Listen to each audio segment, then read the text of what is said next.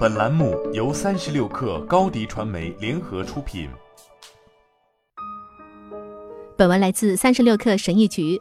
埃隆·马斯克、塞雷纳·威廉姆斯和莱昂纳多·迪卡普里奥的共同点是什么？除了都在自己的领域极其成功以外，他们还都是极其容易担忧的人。埃隆·马斯克提到过自己工作与生活的低谷和持续的压力。塞雷娜·威廉姆斯分享过自己应对自我怀疑和焦虑的经验。莱昂纳多·迪卡普里奥说过，他很担心自己将来的事业。吃惊吗？别太惊讶。成绩优秀的人倾向于比其他人更忧虑，担心失败，担心让别人失望，担心无法达成自己的高期望，甚至还会担心丢掉工作。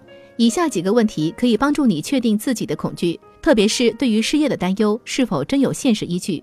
一，你所在的组织、行业和经济体的总体财务状况如何？现在的环境很可能增加人们对工作稳定性的忧虑。很多组织受到新冠影响，失业率总体上升，年轻人受到的影响尤其大。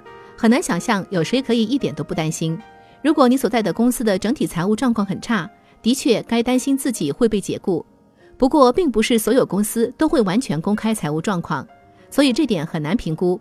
要验证自己的担忧，可以研究一下行业现状以及所在国家的经济状况，查一下现在的失业率和国家经济状况，会让你获得更多信息，判断自己是否该为可能的失业做准备。二，你所在组织的整体文化如何？一些公司有着透明、开放、以反馈为导向的文化。如果身处这样的组织，你可能已经感受到可预测的 HR 流程，比如标准化的绩效评估和公正的管理决策。可惜，很多人所在的公司并不像这样，只能自己分析哪些行动、事件或负面反馈可能是警示信号。如果公司文化公平且开放，就不会突然解雇员工。公司可能会明确地解释你的实际表现和公司需求之间难以弥合的差距。因此，如果管理者或 HR 部门没有找你进行这类谈话，你就可以别再担心了。三，你的上司怎么想、怎么做？评估自己是否会被解雇的最佳方法是直接去问上司。这件事听起来有点吓人，但你可以稍微绕个弯子。比如在下一次一对一会面时，你可以说：“我想听听你对我表现的反馈。你觉得我有没有达到你的期望？我有哪些可以改进的地方？”还可以加上一句：“有没有哪些我该做的，能为你和公司带来更多价值的事情？”管理者总是很难开口给出负面评价，你可以主动问起，让他们更好开口批评你。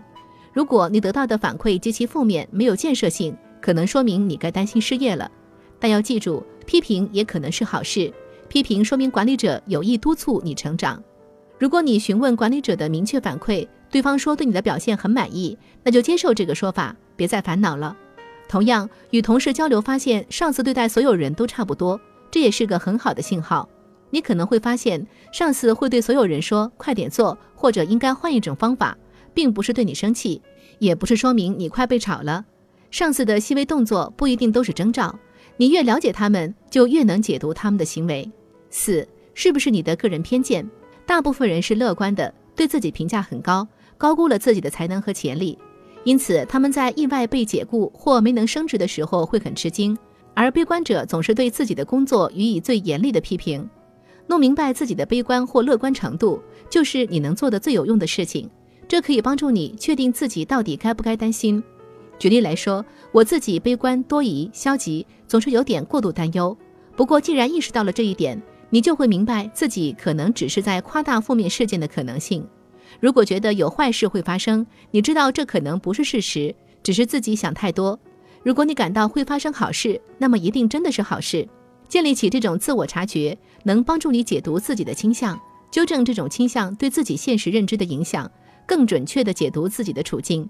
如果你总是担心一切事情，那么你对失业的担忧可能只是因为你生性容易担忧，并不是你真的要失业了。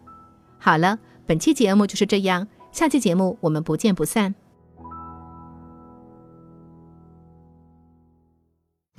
你的视频营销就缺一个爆款，找高低传媒，创意热度爆起来，品效合一爆起来。微信搜索高低传媒。你的视频就是爆款。